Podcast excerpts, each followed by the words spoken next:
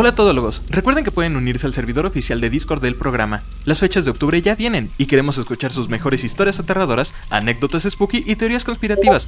El servidor está abierto a todo el que guste y sin más, disfruten el capítulo.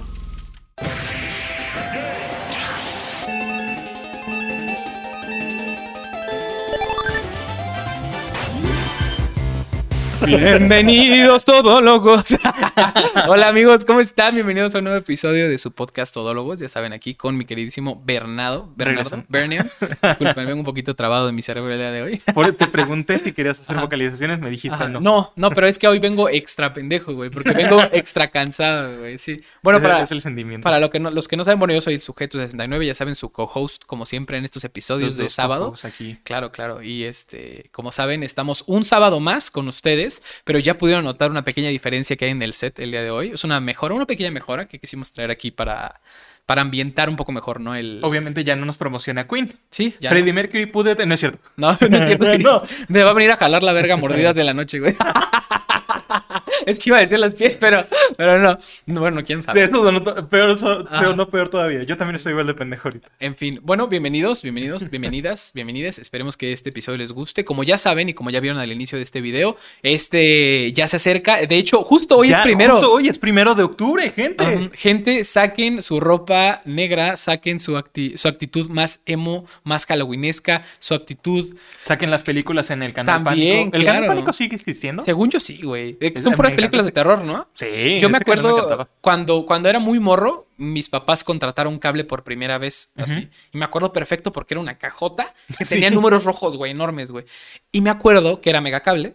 Eh, creo que antes se llamaba Cablecom o... Cablecom, creo Ajá. que era en aquel En entonces, fin, siguen siendo la empresa de mierda que han sido siempre. En fin, contrataron esa madre y, y pagaron, le pagaron al güey como... Es corrupción, güey. No sé qué, qué hicieron, como le dieron un Le 500 pagaron el extra, ajá. y, y lo desbloqueó todo, güey. Todo lo dejó desbloqueado. Ah, Entonces teníamos, güey, así, H, bueno, lo que antes eran los canales de HBO, que había HBO 1, 2, 3, había un putazo de HBOs donde constantemente pasaban películas, así, fum, fum, fum, una tras de otra. Pero lo que mis papás no se dieron cuenta es que también desbloquearon los canales para adultos, güey. Y, y yo un día viendo los 300 canales un pinche sábado que estaba solo en mi casa, así, de repente sin te saber, topaste con Pornhub TV. Llegué, eh, después de la música, porque había canales de música, de Sí. repente llegué a uno de porno y dije, wow, porno en la tele. Aparte era una tele así de sala, güey, entonces era muy grande. y nunca había experimentado esta sensación.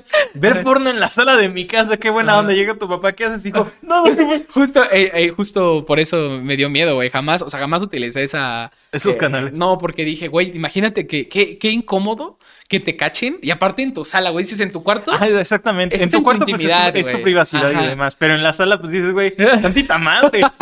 exacto, güey, exacto. Esa es la primera historia de terror del día que te cachen viendo porno. Sí, cuéntanos, ¿ustedes han tenido una historia de terror a ese nivel? ¿Los han cachado haciendo cosas indebidas? O sea, con una pareja o ustedes mismos. ¿Qué es más, qué será más incómodo, güey? ¿A ti, que te cachen a ti eh, tocándote, güey, manobrándote el ganso? ¿O que te cachen con tu ruquita, güey? Mm, el ganso. Sí, ¿verdad? Puede ser. Bueno, Siento como que es un poco más incómodo. O sea, estás con tu pareja o algo por el estilo y estás teniendo relaciones, te cachan, es como de. Pero ya sabías, ya sabías que había dos personas ahí. O sea, tú como padre dices, ah, bueno, este güey trajo a su morra.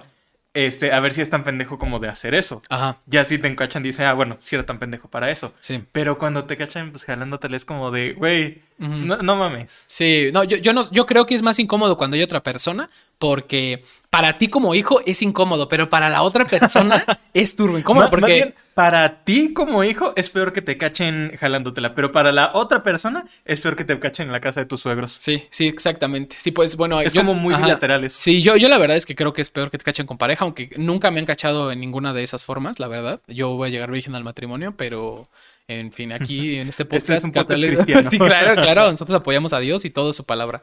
Sobre todo lo de apedrear mujeres y esas cosas.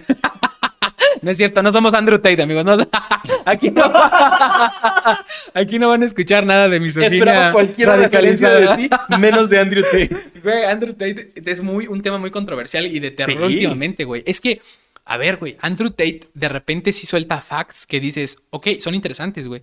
Pero en efecto, suelta muchos otros muy desafortunados, güey, que lo dejan muy mal parado, güey. Aparte, Yo creo que eso es lo que le pasa a todos. O sea, de repente estás hablando algo y de la nada te sale el comentario más misógino, racista, y homofóbico de la vida. Sí puede ser, sí puede ser. Pues ah, igual, no apoyamos a usted aquí. Tampoco, yo no lo satanizo, tampoco creo que es el diablo ese güey, definitivamente. Ha dicho Es un, cosas... es un pendejo. Es un puñetón, sí, la verdad, que solo quiere dinero de la gente y pues la gente se deja. En fin, Bernie. Hay muchos eh, así. Hay muchos así, tengan cuidado. Sí, aquí en México abundan de esos, abundan, güey. Este, ¿Tienes algún tema con el que te gustaría empezar en Me esta bellísima noche de primero de octubre? Me gustaría empezar con un terror diferente, ¿ok? Teníamos la idea de empezar a traer pues historias de terror, historias pues spooky y demás. Yo traigo un terror diferente. Nosotros como adultos ya vivimos nuevos miedos, obviamente, Claro, ¿no? claro. O sea, tal vez nos sigan dando miedo las arañas, las alturas. A mí, por ejemplo, este, hay a quienes les da miedo el fondo del océano, la talasofobia, que sí te genera una la gonorrea, los embarazos no deseados, güey, muchas cosas. Como, como adulto ya tienes miedos diferentes. Ahora, cuando eres un adulto que aparte disfruta pues del arte y ese tipo de cosas, hay nuevos miedos que suceden con eso por el estilo. Ok, vale. Y más o menos van de eso dos de las noticias que tengo, pero quiero hablar, hablar de la primera porque me gustaría la opinión de la gente. A ver.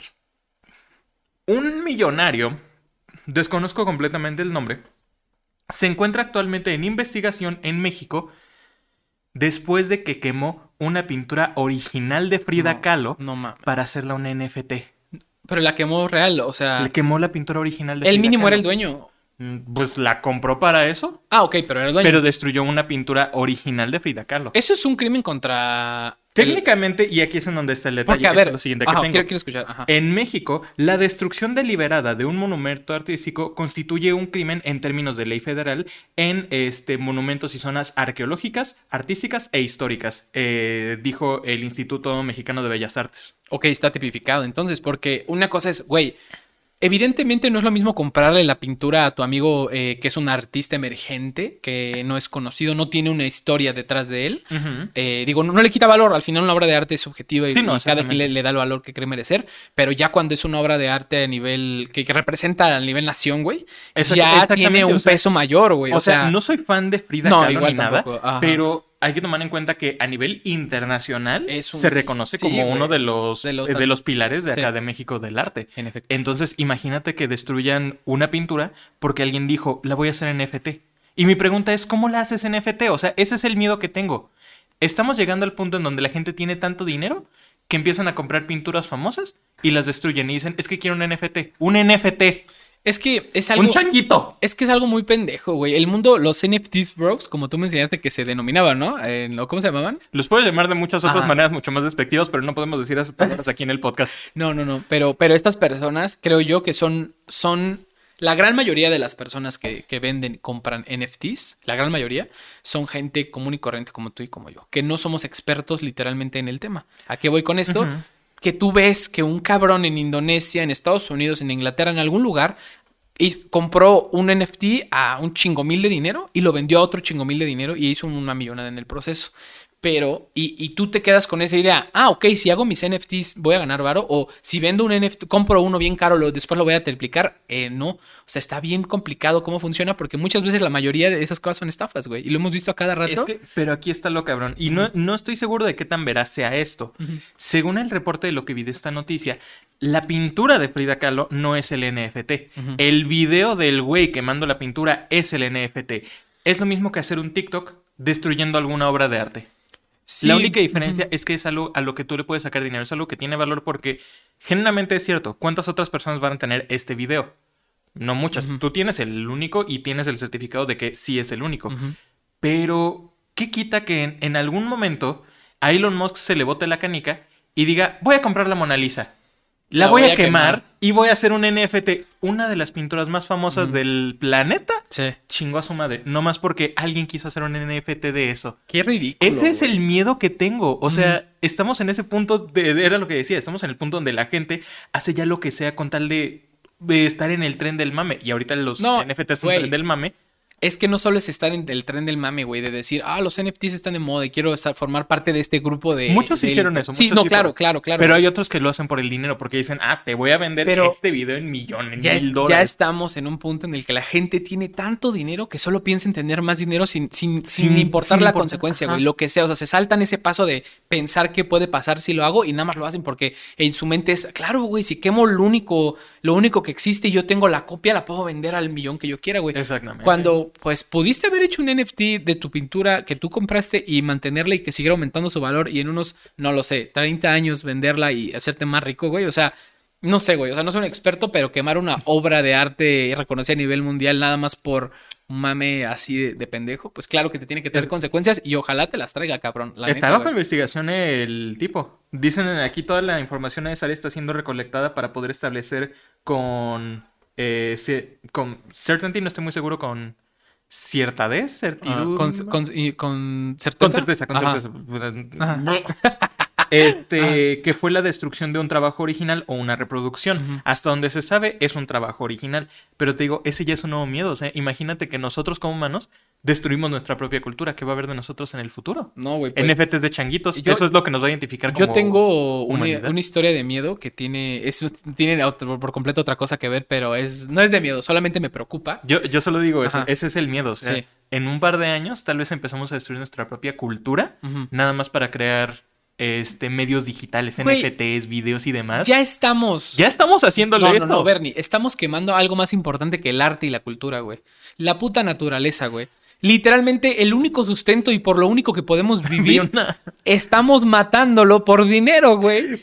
Las obras de arte no valen verga. Sin nuestro planeta va a valer verga, güey. ¿Qué, qué cultura va a quedar? Yo soy. si ya no hay capa de ozono. Yo soy fiel creyente de que Ajá. sí existen los extraterrestres, los Claro, alienígenas. Entonces, si llegan acá, Ajá. imagínate que lo único que vean que queda de nuestra cultura es el NFT de un changuito. Ay, güey. o sea, No mames, güey. No, qué asco, güey, güey. leí una noticia hace no mucho y es de un sitio de sátira que se llama The Onion. Ajá. Pero precisamente decía, hombre de mediana edad que vive en un mundo que está, este, que está, ¿cómo se le dice? En deterioro, en. No, no en deterioro, que está condenado. Ajá. Le preocupa más el- la raza de las personas en las películas. Verga. Y dije, verga, esto no es sátira, esto es verdad. Es la realidad, güey. El mundo ve en el que vivimos, güey. Chingada madre, güey. Es que todo, es, todo ahorita está, está muy cabrón, güey. Eh, ¿Cuál era tu noticia? Ah, bueno, Te interrumpí, te- te no, no te preocupes, no te preocupes. Te digo que al final era para cambiar de tema, entonces para No, sí, cambiamos de tema. Ya Ajá. terminamos el primer, Ajá. el primer miedo existencialista. No, yo tengo un miedo, pero es un miedo más personal. Esto, eh, esto va para un nicho más específico de personas, pero es igual, me gustaría escuchar la opinión de quienes eh, compartan este miedo conmigo. Eh, ¿Tú te acuerdas de, de los desarrolladores de Cyberpunk? El CD... ¿Cómo se llama? Sí, eh, CD Projekt Red. Ajá, eh, estos cabrones pecaron de algo muy cabrón. Tú sabes, tú- El crunch y todo lo demás. pues pecaron O hacer el hype. cuando... cua- Ok. Exactamente, güey. El, el hype me da miedo, güey. Porque, ¿qué pasó con Ah. Cyberpunk? Cyberpunk nos vendió esta idea, porque lo hizo, güey. La verdad, todo el mundo, todo el mundo lo creyó. Es que no. No, los, no fans, los fans tampoco Los- lo, lo, lo- Déjame hablar, güey. Los fans tampoco lo, lo hypearon tanto. Te presentaron el, el siguiente, el juego con el que se iban a medir las tarjetas. Así, güey. Por eso era tan comparable y todo el mundo decía, uy, va a ser el siguiente GTA, pero en la versión Cyberpunk. Porque te presentaron un mundo que es muy similar, güey. Ellos nunca dijeron te- textualmente eso. La gente sí metió la comparación directa, pero ciertamente, y a lo que voy, es de que el producto final que entregaron No fue lo que la gente esperaba. no, no. Fue una basura, güey. O sea, el, el- el hype va de dos formas. La empresa promete algo y la gente lo, lo lleva a la verga. Eso ya no es culpa de la empresa. La empresa sí quiere que se hable de tu juego. Pero ¿qué pasó en las primeras versiones de Cyberpunk, güey? Más bugueado. Era injugable, güey. O sea, era Yo injugable. sí lo pude jugar. Yo- Güey, pero era 100% cero disfrutable. Yo lo pude jugar. Mi computadora, que en ese O sea, yo lo pude jugar, pero me aburrí. Y es que ahí está el detalle. Y esto, y esto es a lo que digo de que no fue culpa de la empresa. La gente es la que pecó de esto. ¿Por qué chingado de una empresa que es conocida por hacer juegos RPG, que todos sus juegos son RPG, de repente esperas que van a ser un mundo abierto de disparos? Obviamente iban a ser otro RPG. Pero la gente fue muy densa y vio y dijeron, ah, es un mundo cibernético, ha de ser un mundo abierto como GTA. La gente terminó hypeando eso. Culpa también se de Project Red porque ellos nunca llegaron a decir, no, no, no, espérense. No es todo eso que están diciendo. Ellos solamente se quedaron atrás y dijeron, ustedes hagan su desmadre. No les vamos a decir ni que sí ni que no. Pero también- Pero la gente fue pendeja porque hypearon a algo que no Eso lo platicamos seguro. en su momento, güey. Pero CD Projekt tiene un peso enorme por eso que tú dijiste, güey. Cuando tú estás viendo que la gente está malinterpretando tu producto, solo Eso ya no es culpa de todos los ellos. primeros No, reviews que tuvo, que está- todos los primeros reviews que tuvo el juego al principio eran malos por el rendimiento y porque no era lo que la gente esperaba. Pero el rendimiento era 3, nefasto, güey. quiero, recordar, Ajá. quiero recordarle algo a la gente. The Witcher 3, que es el otro juego famoso que tiene CD Projekt Red, también en su lanzamiento corría de la chingada. Porque CD Projekt Red no hace juegos perfectos. Ujú. Tienen muy ¿Qué buena compañía historia. los hace, güey? Pero la verdad es que yo te puedo decir que yo tenía una máquina en ese momento capaz para correr el juego. En- Yo en- nunca en- tuve en- problemas con el juego. Sí, O pero sea, ¿en qué gráfico vi- los pusiste al principio, güey? Esa es una ¿En cosa. medio? Es una cosa 0% disfrutable, güey. Cuando te va a 30 FPS, güey, en una computadora No en la que a 30. supuestamente. Bueno, güey, lo que te estoy diciendo es lo que dijo la mayoría. Que a ti no te haya pasado Es no que- significa. O sea, el- la, la gran mayoría pecó del hype que se le hizo a, a Cyberpunk, ya sea por la misma gente y por la empresa. Pero, y para cambiar de tema y para que no nos quedemos hablando de Cyberpunk todo el pinche episodio, mi miedo es por el siguiente juego que se espera. GTA. No. El siguiente juego que se espera, y por eso digo que es más de nicho, es eh, el nuevo juego de Zelda, el Zelda Tears of the Kingdom. Ah. Ahí te va. ¿Por qué creo que me da un poco de miedo? Porque Zelda en su momento, Breath of the Wild, marcó un estándar nuevo para todos, todos los pinches juegos de mundo abierto, güey. Ese fue el estándar, güey. Y a lo mejor tú vas, tú como no lo has jugado, no puedes a lo mejor opinar al- demasiado al respecto. Pero gente que el último juego de eh, mundo abierto que fue una- un golpazo, ¿cuál fue? El de... eh, que es como Dark Souls, pero no es Dark Souls. eh, Elden Ring. Elden Ring. Otro- otro los, pedo también los ahí. creadores de Elden Ring, güey, dijeron que muchas de sus mierdas importantes o básicas se basaron mucho en el desarrollo que hubo con este juego de Breath of the Wild. O sea, eh, sus palabras literalmente fueron, es gracias a este juego que salió hace 5, 6, 7 años, güey, en la, en la Nintendo, este, no es la Switch, en la, ¿cómo se llamaba, güey? Ah, En la Nintendo anterior, güey. En esa La consola. Wii U. Ajá, en la Wii U. Eh, gracias a ese desarrollo que estuvo, güey, y que ha sido el mejor Zelda para hasta los mismos fans de Zelda, güey, fans de corazón, güey.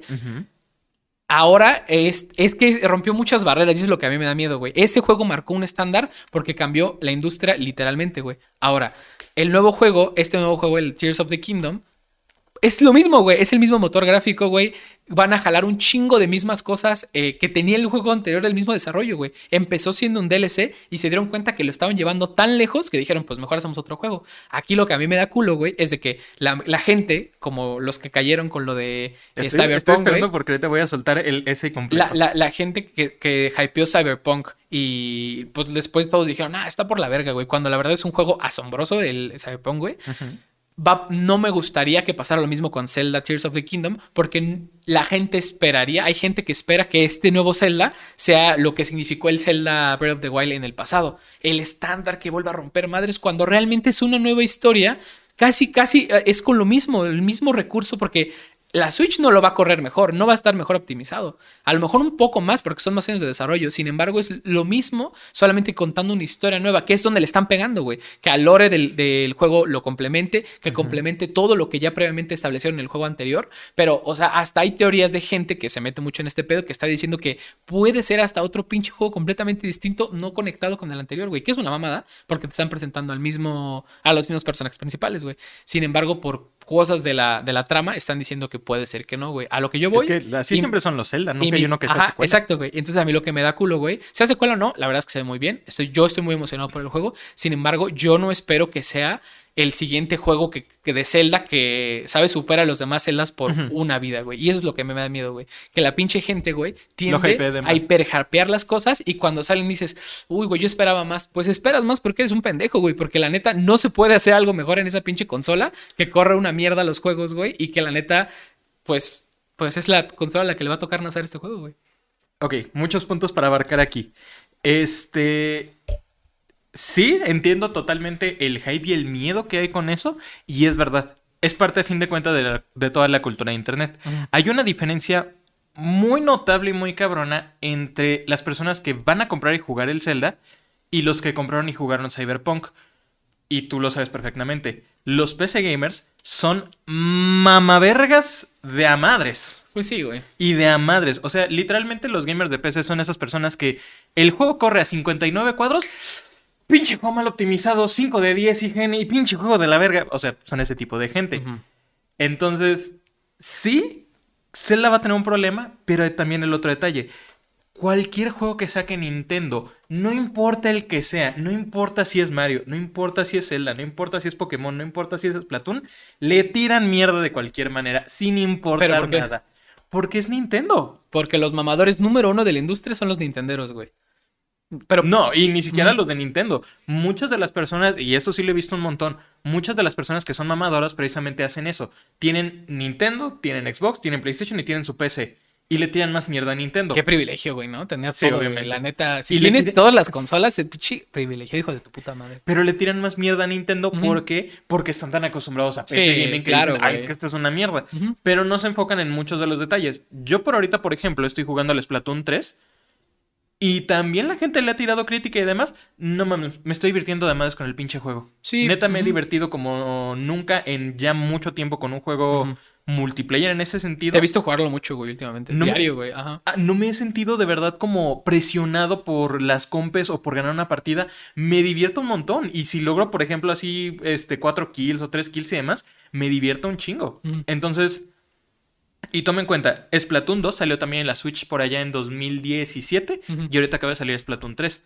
Eh, nuestro amigo Mirwen, que es con el que he estado jugando Splatoon 3, un saludo para Mirwen. Saludos. Ujú. Este, él ha jugado todos los Splatoon desde que salió el primero en la Wii U. Y me ha dicho que la diferencia gráfica del Splatoon 2 al Splatoon 3 es bastante notable, muy cabrona. Y sigue siendo la misma consola. Y ahí me puse a pensar y dije, es que es cierto, estamos hablando de Nintendo. Quiero que. Quiero, ah, quiero que hagamos aquí un ejercicio. Eh, esto solamente se va a poder ver más en post y demás. Pero tú creo que te puedes acordar. Quiero que te acuerdes de cómo se veía el Mario Bros. 1 Ya, claro. super protojuego, super la cosa más básica de la vida, o sea, que parece que corre en tu calculadora. Y ahora compáralo con Mario Bros 3, que salió en la misma consola con una diferencia de como unos 6 años más o menos. No en la misma consola, sal- salió para la misma consola, pero no el desarrollo hizo para la misma consola. No, sí fue en la misma consola. No, no fue la misma No, consola. Sí fue. Son fue por años de diferencia, fueron dos consolas distintas, pero salieron, ¿Es la salieron- NES? salió hasta la, la- sa- salió para hasta la SNES todos en conjunto No. en un solo cassette, güey. Todos en conjunto, pero el, Mario Bros 3 salió en la NES original. Ujú. Es en la misma consola todavía. Y estamos hablando de 1985-1992. Sí, pero güey, ya no puedes Super Mario comparar. World ya es otro ya juego no puedes comparar el Super Mario, bueno, el primer Mario, güey, con Super Mario Odyssey, güey. O sea, Ah, a lo no, que, obviamente, a lo que yo voy con mi punto es que la gente tiende mucho a. Hay gente que lleva jugando videojuegos en la industria, por así decirlo, como consumidores, desde tan solo tú y yo. ¿Cuál es tu primer consola? Es el Nintendo 64, güey. El O sea, Super Nintendo. de hecho. Ajá, güey. Entonces no puedes comparar en lo más mínimo, güey, el, el, el- la intensidad de tu No, experiencia. la intensidad obviamente un- es muy diferente. No, es que, güey, ya cada vez la experiencia se va haciendo más real. O sea, si esa es la intención de los, Sí. de los mamagamers, cabrón, que quieren más FPS, más realismo y todo, pues cada vez se va a acercar tanto que la diferencia entre un lanzamiento y otro va a ser muy mínima, güey. A menos que juegues Minecraft y juegues, eh, no sé, GTA 6, güey. O sea, la diferencia ahí es mucha. Pero, Pero, es a lo que, pero a lo que me refiero es, o sea, toma en cuenta la diferencia que ha pasado de el, del primer Breath of the Wild ahorita al Tears of the Kingdom, que son casi 5 o 6 años más o menos. Te estoy, o sea, lo que te estoy diciendo es, con las tecnologías actuales en la misma consola, Sí se puede hacer mucho, mucho más, o claro. sea, no creo, le tengo confianza a Nintendo cuando hacen este tipo de juegos, porque finalmente si son juegos de ellos directamente, sí saben cómo hacer las cosas. Para los juegos externos sí les va de la chingada, o sea, nunca esperaría que, por ejemplo, Cyberpunk, Cyberpunk corra en la Switch. Sí, no. Pero Breath of the Wild 1 a Breath of the Wild 2, generalmente digo, va. Va a ser el mismo motor, no hay este, mentira en eso, por supuesto que lo va a hacer, pero han tenido 5 o 6 años para trabajarlo diferente, para entenderlo diferente y para poder hacerlo No, diferente. y a- yo- que yo- es lo mismo que han hecho con un montón de otros juegos. Güey, yo no me quejo de lo más mínimo. Yo desde que jugué Breath of the Wild, te das cuenta el nivel, y lo hemos platicado aquí, yo lo he platicado, el nivel de detalle y compromiso que tienen Ajá. los desarrolladores y cuánta gente hay involucrada, güey. O sea, y hay, hay, es impresionante musicalmente, artísticamente, de col- lo- la cuestión de Todo, color. o sea, todo. Cada detalle que ves conforman una unidad que es el juego. Es un puto cassette, güey, de este tamaño que literalmente se convirtió en del top 3 juegos que más me gustan de toda mi vida, güey. Porque, Exactamente. pero es que va más allá de que sea. A mí me encanta una buena historia. O sea, el multijugador me lo puedo pasar por los huevos mientras la historia esté chingona. Si el multijugador está bueno, digo, ok, chido, ¿no? Pero si y tiene. este seguro tendrá solo la historia de single player y ya. Exacto, güey. Y por eso yo estoy tan emocionado por el, Breath of- el Tears of the Kingdom. Es que iba a decir Breath of the Wild 2, pero es que tanto tiempo lo llamaron así que es un Sí, poquito. ya se queda, sí, se Ajá, queda. pero tanto tiempo este, lo llevo esperando, güey, y tantas filtracioncitas así de que tráiler de 15 Ajá, segundos. o sea, porque va a ser ese pequeño hype que también se va generando. Pero es un hype normal, güey. O sea, tú lo mantienes en un. Ok. Obviamente. Yo espero que me cuenten más historia. Yo no espero que gráficamente sea una mamada, que se optimice al 200% de la Switch, güey. ¿Qué yo... es lo que te digo que hubo el pedo con. Cyberpunk? O sea, obviamente el Tears of the Kingdom 2 lo están hype. El Tears of the Kingdom 2. Lo están hypeando también, pero es un hype muy diferente al que hicieron con Cyberpunk. Porque te digo que ahí la gente andaba mamado. Sí, pero también yo lo que te iba con lo de. Son dos juegos, de- son dos juegos muy diferentes, dos empresas muy diferentes que hacen nichos muy diferentes. Pero es la misma gente y son los mismos consumidores, güey. Es a lo que voy, güey. Sí, es por eso lo, lo que a mí me da miedo es que la misma gente hypee este Les van a producto. tirar mierda como sea, Ajá, güey. Salga lo que salga. Al Breath of the Wild también cuando salió original, y o sea, del mejor Zelda y demás, también le tiraron mierda. ¿Por qué? Porque la gente lo hypea de cualquier manera. Importa más lo que tú disfrutes. Y en Sí, ventas claro. eso se va a ver. Cuando anunciaron Metroid Dread, de mis juegos favoritos actualmente para la Switch, le tiraron mierda de la misma manera. Qué pinche juego que se ve a 60 cuadros, como que 720, que se ve de la chingada, que como que es un juego 2D. Mamón, los fans de Metroid llevan pidiendo eso exactamente los últimos 15 años. Sí. Y nos cumplieron de una forma que generalmente me dejó satisfecho. entiendo a la gente mamadora que pide más FPS y mínimo que está en 1080, lo entiendo porque estamos en el 2022, güey. Que tu consola no sea capaz de pasar una señal a más de 720. Dice 720 es totalmente disfrutable en la pantalla de la Switch, 100%, güey. O sea, la verdad es que no, te- o sea, no vas a pedir 4K en esta mamada. O sea, eso ya sería una digo, cosa. sí se puede 1080 Sí, la sí, Switch, es lo cabrón. Pero al final de cuentas el rendimiento lo sigue dando el mismo aparato, güey. Entonces sí se nota de repente, yo lo he notado, pues hasta con el mismo Zelda, güey, que lo conectas a la pantalla, güey. Y dices, de repente da sus jalones, pero es, es a lo que, lo que dice Bernie, te entiendo, güey. Es un juego que disfrutas tanto que toda esa mamada te pasa a segundo plano, güey. Pero el- cabrón. El, Splatoon 3 le pasa Ajá. algo similar. Este, la vez pasada que estuviste aquí probaste más o menos. No sé si notaste que cuando estabas como en la plaza, sí se veía como que Sí, medio ajá. Y te metiste al lobby de la nada putazo, Sí. 60 cuadros. Es algo que hacen un montón con esos juegos. Habrá zonas en donde el rendimiento será menor y habrá zonas en donde dicen, ok, esta necesitamos que sea cabrón. Y me he fijado muy cabrón de cómo hacen eso. Con el Fall Guys hicieron lo mismo exactamente. Sí, hay hay- hay hay zonas donde corre la chingada y hay otras donde no. Pero sí es cierto que la, la Switch, como casi, bueno, no voy a decir como casi todas las consolas de Nintendo, porque muchas superan sus expectativas por mucho, güey. Y, y lo que tienen mucho las consolas de Nintendo es que tienen un- una vida eh, muy larga, güey. Sí. Muy larga. Algo que te iba a decir de, de los, desarrolladores, los desarrolladores de Cyberpunk es que sacaron, o sea, algo que sí les jugó mucho en contra, güey, fue que literalmente sus primeras versiones, para mucha, mucha, mucha gente, y por eso también coincido contigo en que los, de, los mamadores de PC exigen el FPS más alto y lo que sea, porque hay tanta variación, güey. O sea, hay una Xbox eh, One S, o ¿cómo, ¿cuál es la más nueva? Está la. Ah, La porque la- más nueva, pero Cyberpunk salió para las consolas de generación. Es a donde voy, espérame, entonces a dónde voy. Pero el Xbox más nuevo, ¿cuál es? El, Eh, series X y, y el, Series el S. Play más nuevo es el Y Play 5. 5. Bueno, es ahí de esas dos. O sea, la más nueva y la que mejor te va a correr en teoría todo lo que salga es en esos dos. Pero ¿cuántas configuraciones de PC hay, güey? Miles. Yo tengo en la laptop en la que actualmente estamos ahorita eh, corriendo el programa donde grabamos el, el podcast. Eh, tiene una 3050, si no me equivoco, güey. Ajá. Es una laptop. O sea, si comparas el rendimiento de esa 3050 con esa tarjeta gráfica 3050 con una 3050 normal, La que yo tengo. va a cambiar muy cabrón. Pero si Pero comparas esa también depende el 3050 CPU. con otra 3050, no, es que, güey, varía todo. Hasta la RAM que tienes, cuál es la RAM que tienes, a qué velocidad va, qué procesador tienes. ah, O sea, el disco duro. todo varía en una pinche computadora y cada experiencia es distinta. Por eso te decía, si tú con tus componentes en tu momento pudiste jugar Cyberpunk en la primera versión que salió, porque fue la que yo jugué cuando salió, lo Sí, compré, güey. sí. Lo pudiste Yo solo disfrutar. tuve un solo bug en ese Ajá. entonces. Y fue una cosa menor que ni siquiera me afectó. El mío era injugable, güey. O sea, y estaba todo en medio, güey. Y si lo bajaba a lo más bajo, para lo mí, pude streamear. para mí ya no era jugable porque se veía por la verga. O sea, para streamearlo tenía que bajarlo a lo más mínimo y ya se veía por el pito. Y la verdad es que no era disfrutable. Si no era disfrutable para mí, para, para mis viewers era peor, güey. Eso es lo que yo pensaba en su momento. Ahora lo jugué ya en una versión parchada mucho más adelantada. El juego tiene, como cualquier juego, uno que otro bug, pero es excelente, hermoso y me encanta. güey. Es un totalmente juegazo, jugable de inicio. Pero ahí E hasta donde iba, primer güey. lanzamiento era de inicio a fin jugable. Ajá. Pero sí había algunos bugs que los notabas más. No, güey, y la neta es que sí, yo sí, yo sí fui esa parte de la gente que lo compró cuando salió y que dije, no lo voy a jugar porque está injugable, güey. Y lo dejé un año ahí guardado, comprado, que me costó en caro, güey, porque no era disfrutable para mí, güey, porque yo sí esperaba mínimo, mínimo, güey. O sea, lo que es el estándar actual de una consola, güey, que no te baje de 30 o 60 a nivel y que te vaya bien mínimo, güey. A O sea, nivel jugabilidad sí te entiendo esa parte porque sí es verdad. El rendimiento quizás no era el mejor. Yo no tuve problema, pero también yo estoy acostumbrado a que mis juegos corren a 60 cuadros y ahí se quedan. Sí, no me dio ningún problema mayor y demás en lo que lo estuve jugando y grabando eh, y streamiendo también. Pero a mí me cansó más bien el juego. O sea, porque no soy de ese estilo de RPGs. Pero eso fue lo que la gente era lo que criticaba y es lo que le causó la crítica al juego. Muchas de las críticas negativas que hay hoy en día de Cyberpunk no son por el rendimiento del juego. Se escudan con eso para hacer sus otras críticas, diciendo, ah, es que el juego no era lo que nos prometieron y demás. Y aparte corre de la chingada. No, corre de la chingada. Sí, eso no te lo voy a mentir.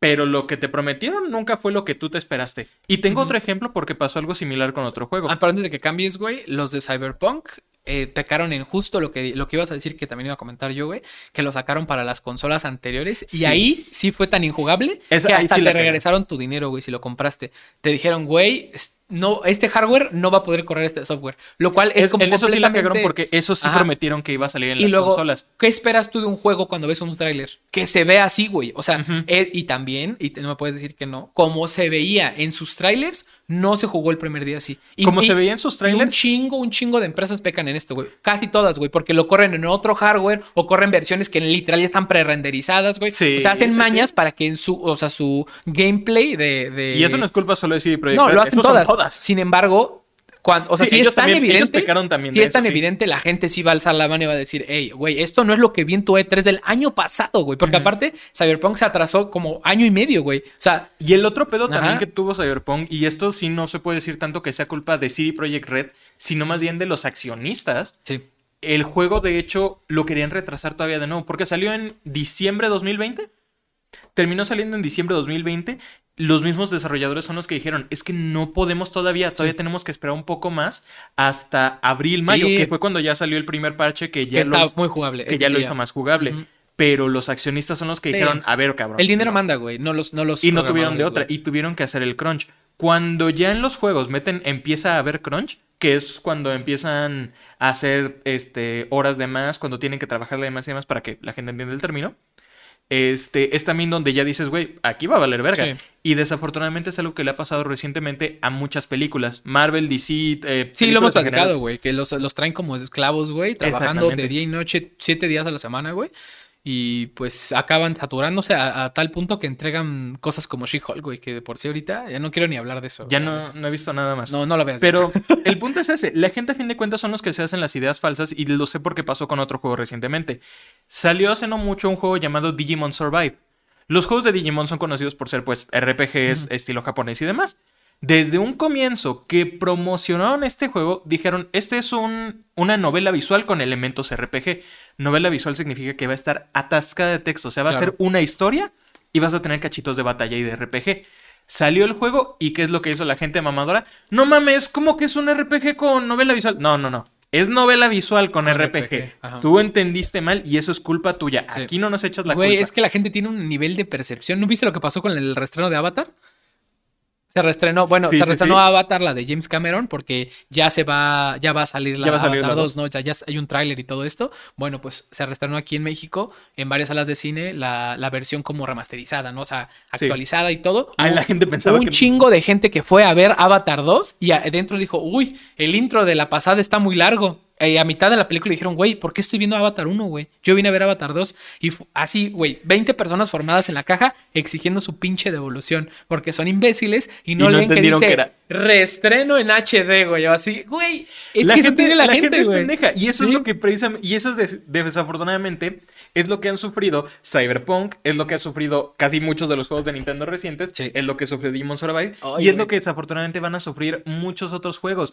Que la gente no tiene comprensión lectora. No, güey, la verdad no. Y pues bueno, para cerrar el tema de mi parte, ya para solo, solo Sí. como cerrarlo, güey, tengo miedo a que la gente haga un recibimiento. Negativo. Pésimo, Pésimo. porque puede, yo espero que, yo espero genuinamente que va a ser muy bueno.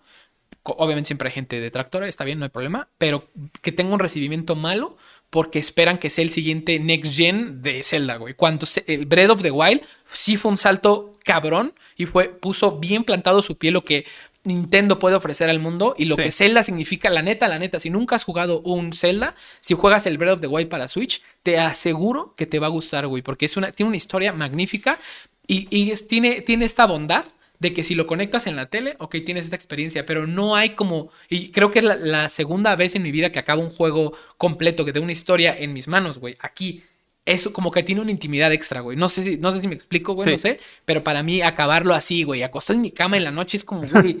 Es muy, otro muy pedo. cabrón. Pero tengo miedo a que esto pueda ser una realidad, que la gente lo hype, espere algo y pase lo que pase con Sufrimos del hype en estos días, desafortunadamente. Sí, sí. Y eh, genuinamente hay un montón de juegos que demuestran que el juego no tiene que ser de super gráficos para hacerlo Sí, mejor. Sí, claro. Hace no mucho había ofertas en la Switch y me acordé de un juego que tenía en mi 3DS, eh, que lo voy a recomendar ahorita a mitad del capítulo, que se llama Shovel Knight. Eh, si lo quieren comprar, compren la versión que se llama Treasure Trove, porque es la que incluye todo. Ujú.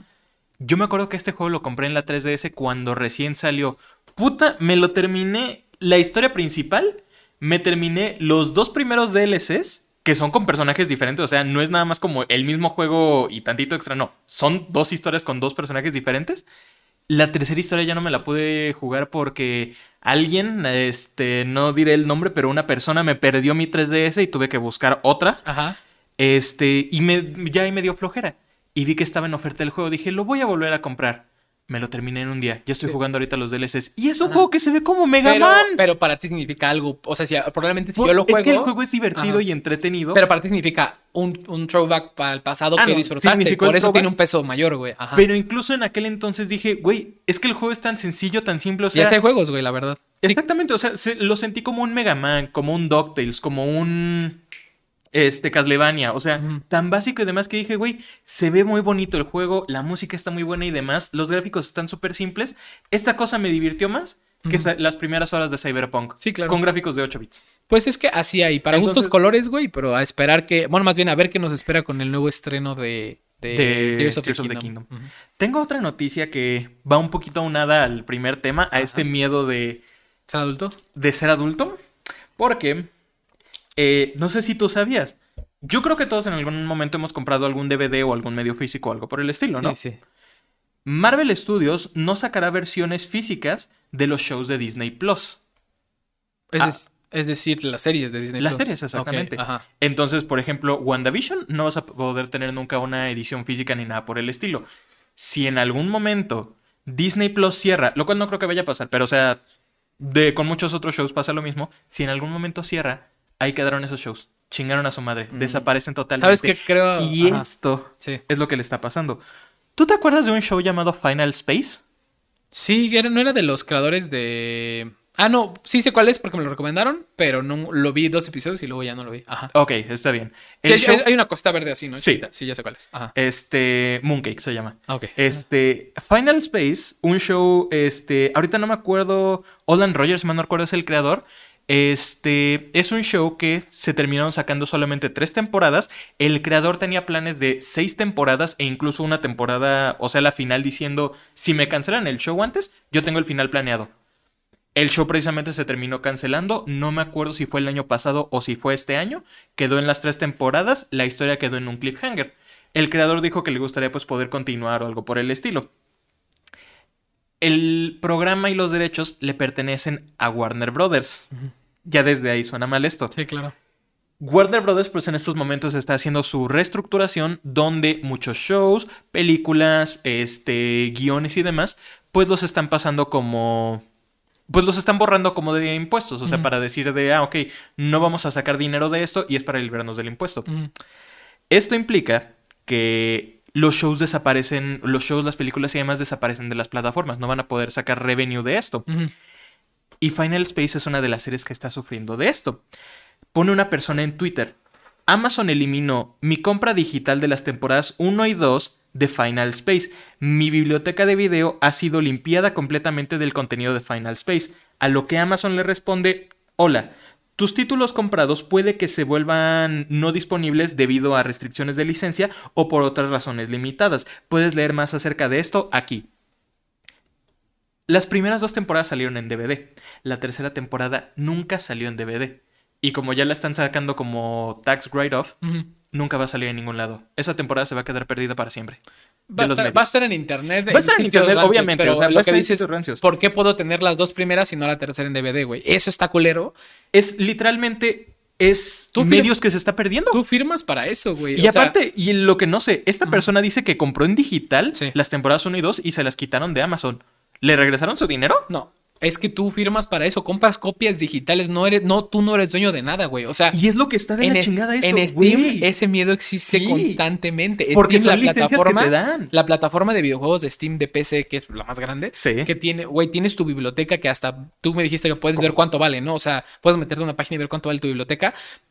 Tú, no- tú no eres dueño de absolutamente nada, Son licencias nada. que, que Steam te está rentando. Y tú en tu contrato de acepto los términos y políticas y condiciones de este, esta madre, tú firmaste y estás de acuerdo inconscientemente, güey. Ahí vi en un comentario que decía que si la comunidad se une puede hacer que legalmente. No, güey, tus huevos. No. Ellos tienen un contrato que tú aceptaste en el que dice yo soy dueño de una renta de una copia digital. El día que sea, te la quitan y chingaste a tu madre. Lo que he visto que se ha pasado, güey, es que, por ejemplo, yo cuando recién inicié mi mundo en Steam que conocí, estaba un juego de Spider-Man, que el de- ya lo he compartido aquí, que es el de Shared Dimensions, en Steam. Estaba ahí y yo dije, apenas tenga dinero lo voy a comprar.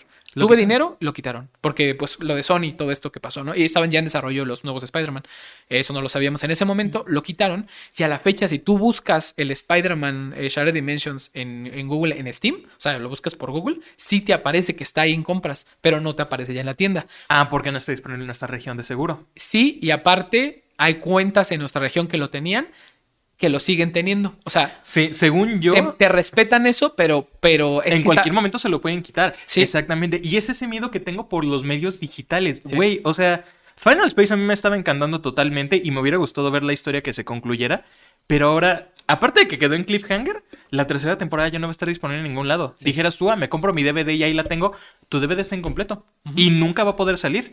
Y ahí, y ahí hay otro pedo, por ejemplo, porque mucha gente, por ejemplo, decía, oye, y no se puede que, por ejemplo, el creador vaya y piche la serie con otra persona. Warner Brothers sigue teniendo los derechos. Sí, legalmente Pero el- los sacaron de, de taxes. O sea, tienen los derechos, pero no le pueden sacar dinero con eso. O sea, no le van a poder hacer nada. Literalmente están guardados en una bóveda. Es un medio digital que ya se quedó perdido. Y yo, sí, y yo siempre he dicho esto desde que tengo como 8 o 9 años, que fue cuando descubrí esto. Yo soy fiel creyente de la preservación de medios.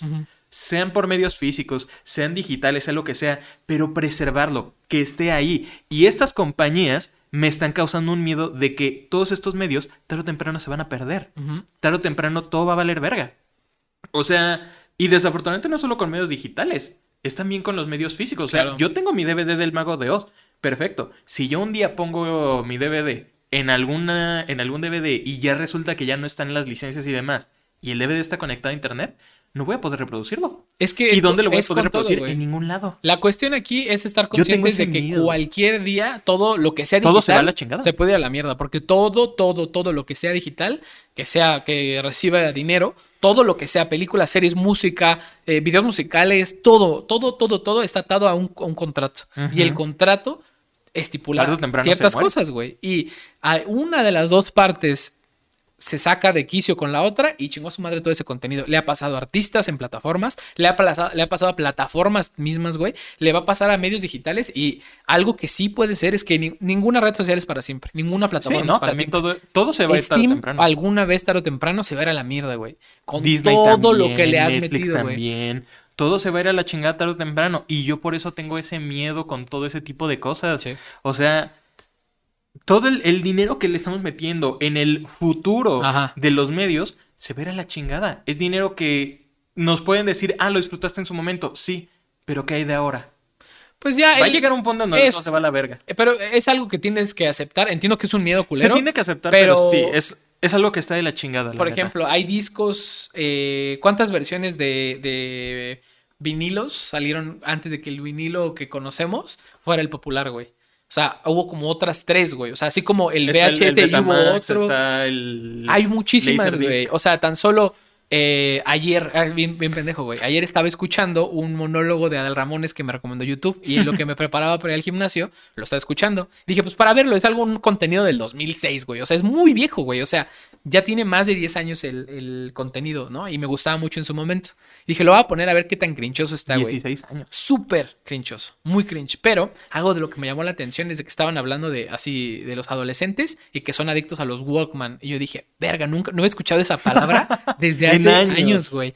Y dije, a ver, yo como joven, a mí, a mí, sí tuve un Walkman, y tuve mi disquito ahí reproduciéndose de Juanes Moderato y alguna Ah, no, otra tú no tuviste un Walkman, tú tuviste Ah, un Discman. Discman. Sí, el Walkman era el del, El el del cassette. cassette. Ese, Todavía más atrás de yo no, nosotros. yo no tuve uno de esos, güey, pero yo tuve un, un, Un Discman. Un Discman, güey. Y después de eso, güey, pero Tuviste muy, ya el iPod. Güey, pues ya era música digital, güey. ¿Para qué chingados querías tener un puto disco que físicamente se podía lastimar cuando de manera digital podías pisar tu puto iPod, güey?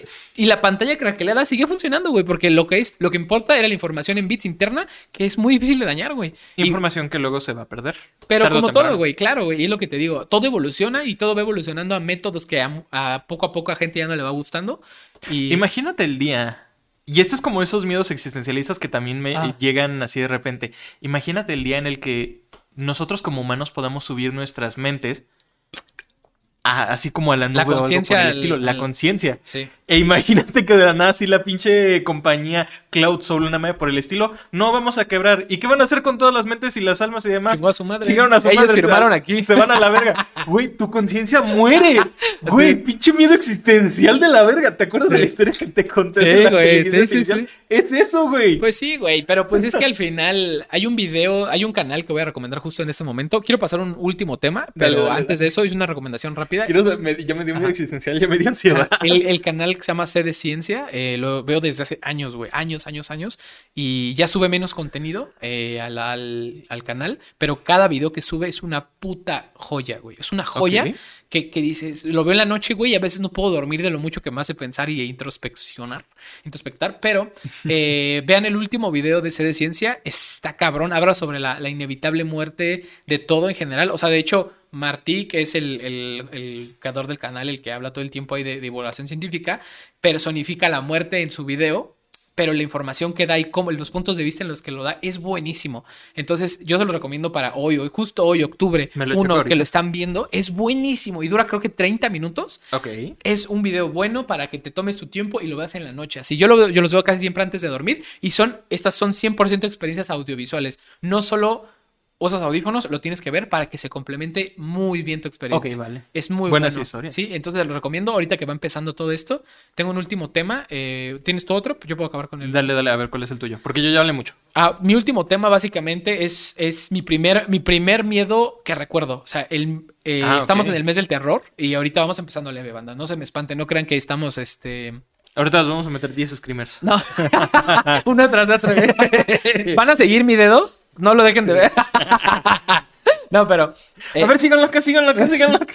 A lo que voy es de que mi primer miedo, que me acuerdo genuino, güey, que me acuerdo que era muy morro y que me dio un chingazo de miedo, fue el miedo a morir. O sea, cuando me di cuenta que me podía morir y mi mamá se podía morir y mis papás, y etcétera, ¿no? Bueno, pero más específico fue cuando vi con mi papá a los cuatro años un documental del universo. Y en ese documental del universo, en puto VHS, o que estábamos viendo, eh, la, la Tierra le cayó un meteorito y pues, se valía Se verga, va- ¿no? se verga la verga. Ajá. Entonces, eh, yo le dije, ¿eso puede pasar? Pues sí. ¿Y cuándo va a pasar? Pues en cualquier momento, no sabemos. Y tu ¿Y verga. nos vamos a morir, Simón? Y yo, mm, yo creo, y lloré, güey, lloré y me acuerdo que me dio mucho miedo, güey, pensar en que un puto meteorito Tu papá así como, no mames, ¿qué le dije? Güey, y- yo no sé esta historia, no sé si ellos se acuerden, pero estoy seguro que mi mamá se puteó a mi papá, güey. Estoy seguro, güey. Pero, y a lo que voy, es de que ese fue mi primer miedo real, el miedo a morir por un meteorito, porque es algo que no podemos controlar, güey. Y hubo una noticia reciente que pasó en esta semana, la semana pasada, bueno, lo que va de la semana, en el que hubo una misión eh, de la NASA en la que ah, ubicaron un meteorito que iba a pasar cerca de la Tierra, no lo suficiente para ser peligrosa, eh, pero era un experimento en el cual eh, se ha dicho que si un meteorito va a caer y tú lo bombardeas con bombas nucleares para destruirlo, pues solo incrementas el problema, porque ahora son un chingo de meteoritos viniendo a una velocidad increíble Sí. y entonces solo aumentas el área de, de caída. A lo mejor ya no es mortal para la raza, pero va a seguir siendo mortal a muchos puntos. Pero lo que eh, hicieron estos científicos es el- a interceptar el meteorito muy lejos de la Tierra y impactarlo con cierta fuerza, no una bomba, es impactarlo y con la fuerza Sí, que no, o lleva sea, para, desviarlo lo suficiente, porque si está lo suficientemente lejos, ese grado que lo desviaron va a hacer que cuando llegaba a la Tierra ya no llegue, o sea, esté lejísimos, ¿no? Entonces, eh, la misión fue un éxito. De hecho, lo interesante fue que si lo, veis, lo viste en vivo, la- la- el video, que era una secuencia de fotos, pero muy lenta, eh, parecía como se iba acercando al meteorito así. tut, súper feo, ¿no? Y ya cuando pasan la secuencia rápido se ve mucho más bonito. Sin La embargo... luna en el Zelda Mayor más ahí. Ah, de cuenta, güey. Pero se ve, porque eh, imagínate, porque lleva una cámara, güey, ¿no? Sí. O sea, el, vi- el video, el primer video que se ve es el, el, el point of view de la- del, este, Del cohete, cohete. punto de chocar, güey. Es muy bonito, güey. Y es la primera vez que pasa algo así. Y es la primera vez que se hace una prueba de defensa mundial contra un, me- un meteorito, güey. Entonces es, la- es muy rudimentario. A lo mejor ya en, no sé, 50 años, si seguimos vivos, eh, no nosotros, la Tierra, o sea, en general, eh, seguimos vivos y nos sigue interesando cuidar el planeta de esta forma, de- porque es una, güey. Es, ¿Podremos hacer el gigante de hierro? es que, güey, o sea, a, a lo que, a lo que voy, lo que. Superman. Sí, el meteorito ahí, güey. Al final, lo que, a, lo que a mí me llama la atención, güey, y lo que me sigue dando mucho miedo es ah, recurrente aquí nuestro querido Dross, en un video que dijo Dross de cosas perturbadoras del espacio. Esta vez no, no es para funar. No, no fue una- un video de los muchos que he visto de este güey.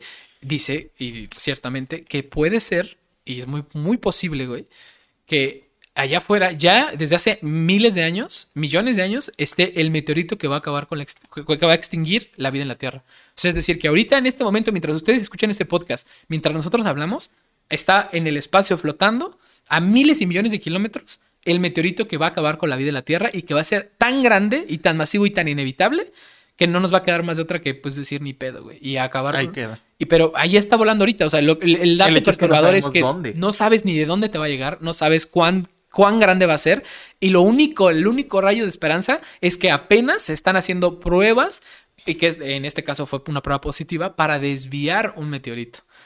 Y no sé, es la, la- la noticia que traía el, el día de hoy. Quiero que juegues el juego de Other Wilds, el que recomendé hace no mucho. Lo jugaré. Necesito, Desde que me lo platicaste, necesito que lo juegues ya. O sea, si quieres te comparto mi biblioteca de Steam, pero necesito que lo juegues porque... Creo, eh, no te va a ayudar a superar ese miedo, pero te va a ayudar a llevarlo de una manera diferente. sí, me, me, me spoileaste el, el main. eh, Más punto. o menos, Ajá, más o pero menos. no hay cómo jugarlo, entiendo. No, y ni siquiera es lo fuerte todavía. ¿Algo Todavía para, ¿Tienes algo para acabar el día de hoy, Bernie? Este. mm, Tengo una de dos. Tengo lo que es otra noticia que puede ser un poco corta. O tengo. Este. Hay un subreddit que se llama. eh, Historias de terror de dos frases. Tengo un par aquí. Ok, vale. Puedo contar o la noticia o las historias. ¿Qué me, te gu- gusta? me gusta más la historia, las historias, porque estamos en el mes del terror. Bienvenidos al mes del terror. Hay que poner como ambientación editando y demás. ¿no? Ah, sí, claro, claro, pero eh, primero lee el título de historias de terror y luego ya empieza. No, no hay un título. O sea, directamente. no, no, no, o sea, el título de la sección del subreddit, o sea, cómo se llama y empieza con las historias, para que haya un contexto. Mm, Empieza, tú como quieras. es que se llaman Two, eh, two Sentence Horror Stories. Historias sí. de terror de dos frases. Ya, continúa. Ah, Muy bien. Me desperté en, lo- al- en la oscuridad al sonido de mi alarma. Me tambaleé directamente hacia la ventana y moví las cortinas negras hacia un lado y sentí el calor del sol en mi piel. Y todo seguía oscuro.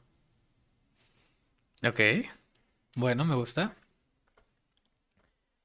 Aquí hay otra. Toda mi vida, mis padres me dijeron que no abriera la puerta del sótano, pero sentí curiosidad y decidí desobedecerlos. Y ahora me pregunto, ¿qué es esa bola brillante en el cielo y por qué me lastima los ojos? Va la verga. Ajá. Está buena esa. Ok. Ando viendo cómo Traducirlo, traducir, claro. cómo traducirlos bien, porque todos estos son en inglés. Sí, me imaginé. Este. Cuando el secuestrador me hizo adivinar en dónde había dejado a mi hija, fui directamente al sótano, y él me dijo, correcto, permitiéndome ir a verla. Pero cuando encontré su cabeza cercenada ahí, es cuando aprendí que cualquier otra opción que yo hubiera escogido hubiera sido la correcta también. No, a la verga, güey. Qué denso. A ver, échate una más. Ok. Mm. Cuando era joven y consideraba matarme para escapar el abuso de mis padres, solamente recitaba mi mantra, no mereces morir. Irónicamente, ahora que ellos están viejos, con hambre y cubiertos de manchas en las camas, y pidiéndome que los saque de su miseria, les digo el mismo mantra. A la verga, qué denso. Muy buenas historias, Bernie. Adoro este subreddit, Sí. tiene, mu- tiene algunas muy buenas y algunas La muy gente es muy creativa, muy creativa, güey. Y con cosas de, de terror o, paranormales están buenísimas. Hay muchas güey. cosas con las que se puede hablar y yo creo que tal vez en el Ajá. siguiente podcast. ¿Qué te parece que este sea el tema para el siguiente podcast? El tema principal para no hablar de Cyberpunk por media hora. Ajá.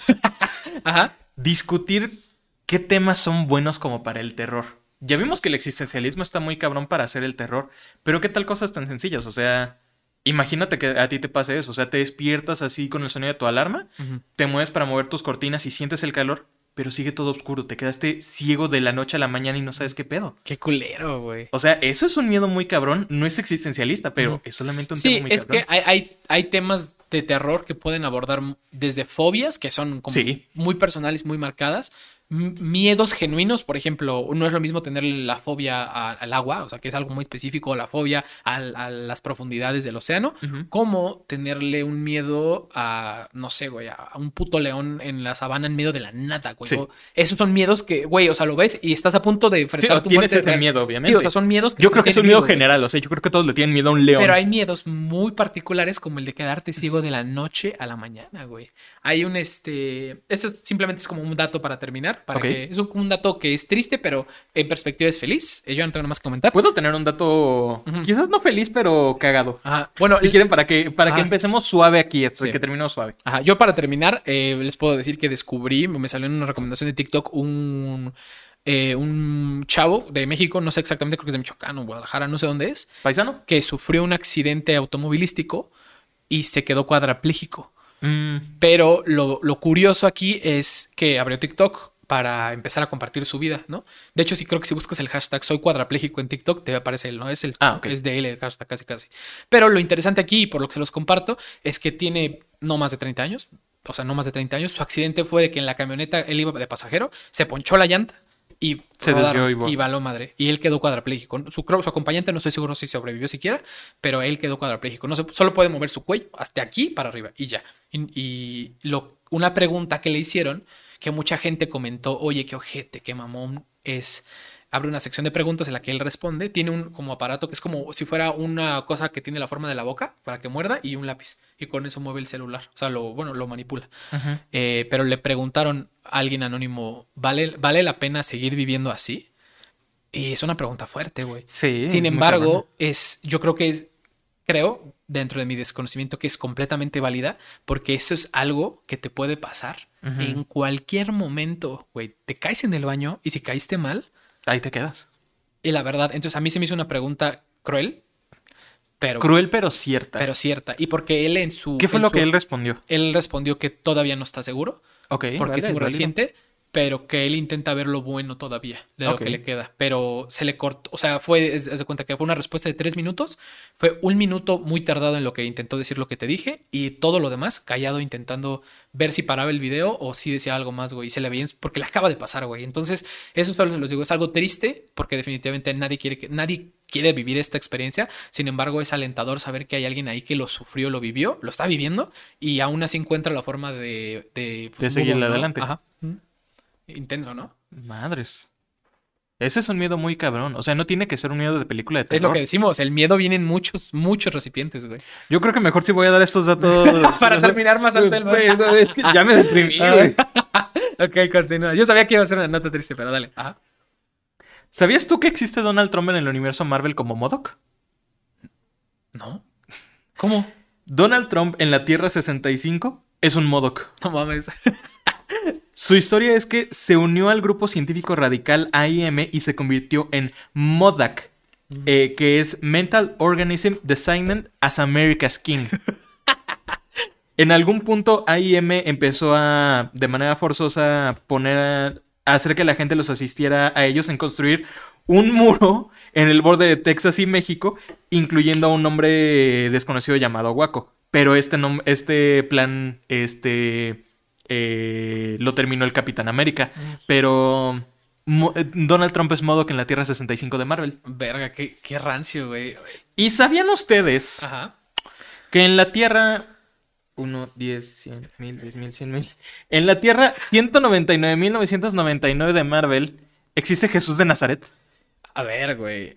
Verga. A ver. Tiene su página de Marvel, de Marvel Database, es la, es la wiki de Marvel. Y es Jesús de Nazaret. ¿Te gustaría Y ser- abajo está Ah. Yahvé.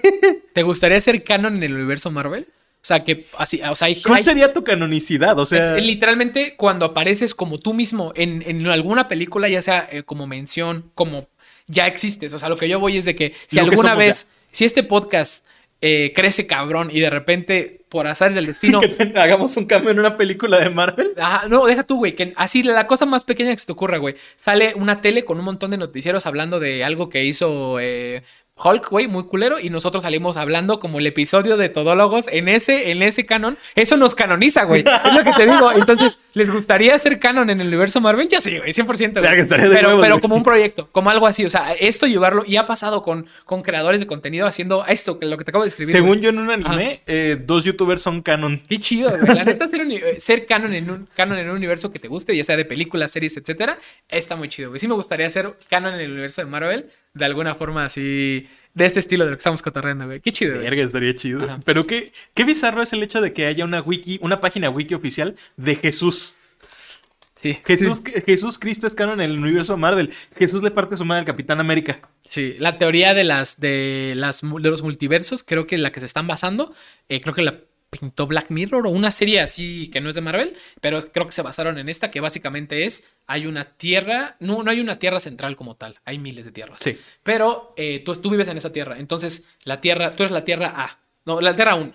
La tierra 2, que está cerquita de ti, es muy similar, puede ser casi idéntica, pero ah, va a haber sus variaciones. Hay, una, hay alguna cosa. La 3, la 4, la 5, las 10 van a ser muy similares y van a cambiar en cosas. Pero la, las- la 1000 ya va a ser mucho más diferente porque se alejó mucho de ti. Pero la 1001, 2, 3, 4 y la 1010 van a ser muy similares a la 1000. O sea, sufren el mismo efecto que tú sufres siendo la 1 con ellos. Crees que eres el centro del universo, descubres que hay multiversos y esos multiversos son muy parecidos a ti. Pero mientras más te alejas del universo en el que tú naciste, Más hay cambios. Más hay cambios. Entonces estaría. ¿Habrá algún Esa teoría está universo- buena, esa me gusta, güey. ¿Habrá algún universo? Y esta es la pregunta así para terminar, que queremos que nos respondan.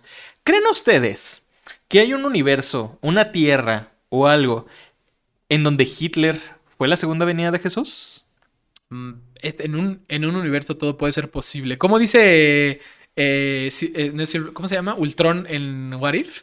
No me acuerdo. Eh, en, algo así dice, dice básicamente eso. güey. Oh, pero todo puede ser posible en un multiverso. Entonces yo creo que sí. güey. O sea, lo más bizarro que se te ocurra, si la teoría de los multiversos o que Hitler ¿Fuera? Jesús más bien. es que todo puede pasar, güey. Hay una teoría que me gusta un putazo y ya, porque nos alargamos un Sí, montón, ya que es la última. que dice que todos son, o sea, toda nuestra, lo que percibimos como alma eh, es un mismo ente repartido en diferentes cuerpos por diferentes épocas del tiempo. ¿Qué quiere decir esto? Que lo que ¿Viste tú el estás- video de Kurzgesagt también, verdad? No, no, no es una teoría muy conocida, güey. Ah, te lo voy a Ajá. mandar entonces. Es, es una teoría en la que dice que, que Bernie, a la persona que más odia, es, es Bernie también, solo que viviendo lo que esta persona vivió en el cuerpo que esta persona vivió, en la época en la que esta persona vivió, y cuando vuelves te reasignan a otro lado en el que pues... es que esta teoría lo que dice es que loca, prácticamente todos somos el mismo, pero en diferentes puntos, o sea, eh, atemporal completamente. O sea, no se sabe realmente quién podría ser el alma original, pero incluso... O que la existe, güey. Exactamente, pero se puede decir que tú también eres otra variante mía, de la misma que yo soy otra variante tuya. Y de la misma manera que somos nosotros otra variante de otras personas más. Qué loco, güey. La neta es que ya vamos Este a por- terminar esto porque si no nos vamos a Es, volver es más o menos existencial. Sí, sí, Estamos es muy bueno. terminando bien. Muy bien, está bien. ¿Algo más que quieras agregar? No, ya fue demasiado. Yo, también. Eh, ya nos alargamos un poco el episodio. Esperamos que Un les haya especial gustado. del comienzo de Sí, octubre, Sí, sí. la verdad es que sí esperamos que les haya gustado un poco el episodio del día de hoy, que es el primero de octubre. De- es nuestro primer. Es nues- eh, nuestro primer Halloween como. Como, Como todólogos. como todólogos, güey. Exacto, Después de casi como dos, tres años con este proyecto, ya Ajá. por fin lo solventamos, está sosteniéndose Ajá. y ya tenemos el especial. Exacto. Así que disfrútenlo mucho. Recuerden unirse a nuestro Discord. Dejar, vamos a dejar aquí abajo el link. Va a ser el primer link. Y el primer comentario fijado va a tener link al Discord. Y ya saben que aquí abajo están todas nuestras redes sociales también si nos quieren seguir por ahí.